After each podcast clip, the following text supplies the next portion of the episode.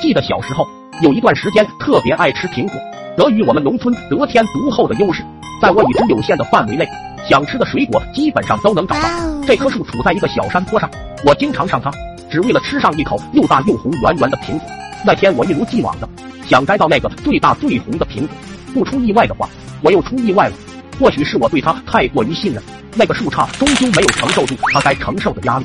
我以狗啃墙独特而帅气的姿势。滑行了一段距离后，终于刹停，睁开痛苦的双眼，结果大吃一惊，眼前竟然有一条蛇，吓得我屁滚尿流，顾不得疼痛，赶紧逃跑。当然，我一边跑，脑袋也没有闲着。这个蛇貌似逮老鼠，非常牛啊！我一个急刹车停在了那里。对，逮老鼠。上次我在粮仓打老鼠，误伤了老爸，我要把蛇逮回去扔粮仓里面，把老鼠消灭完，起步立了一大功，保不定老爸还夸我聪明。于是我找了根带叉的树枝，跑回去抓住了那条蛇。当时一心为了立功，也顾不上害怕，一路小跑回家，打开粮仓的门就把蛇扔了进去，心中正暗自得意，总算干了一件人事了。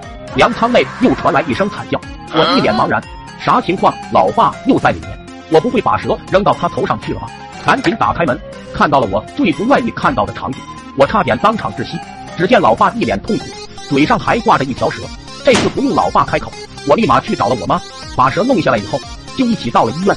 听医生说没啥问题，不是毒蛇，但是嘴巴会肿。回到家以后，我怎么也想不通，怎么就咬到老爸的嘴了？本来想问问，想起老爸也不是特别的方便，就忍住了。两次了，已经两次了，我又把老爸给伤着了，一定要做点什么来弥补一下。可是老爸的嘴要怎么才能消肿呢？受限于自己的知识学问，我就去请教了我爷爷。毕竟阅历是个好东西。爷爷啊，如果身上某个部位肿了，怎么才能消肿呀？爷爷说：“问这个干啥？你肿了吗？”没有啊，我就问问，万一哪天摔着了呢？摔着了，抹点红花油就好了。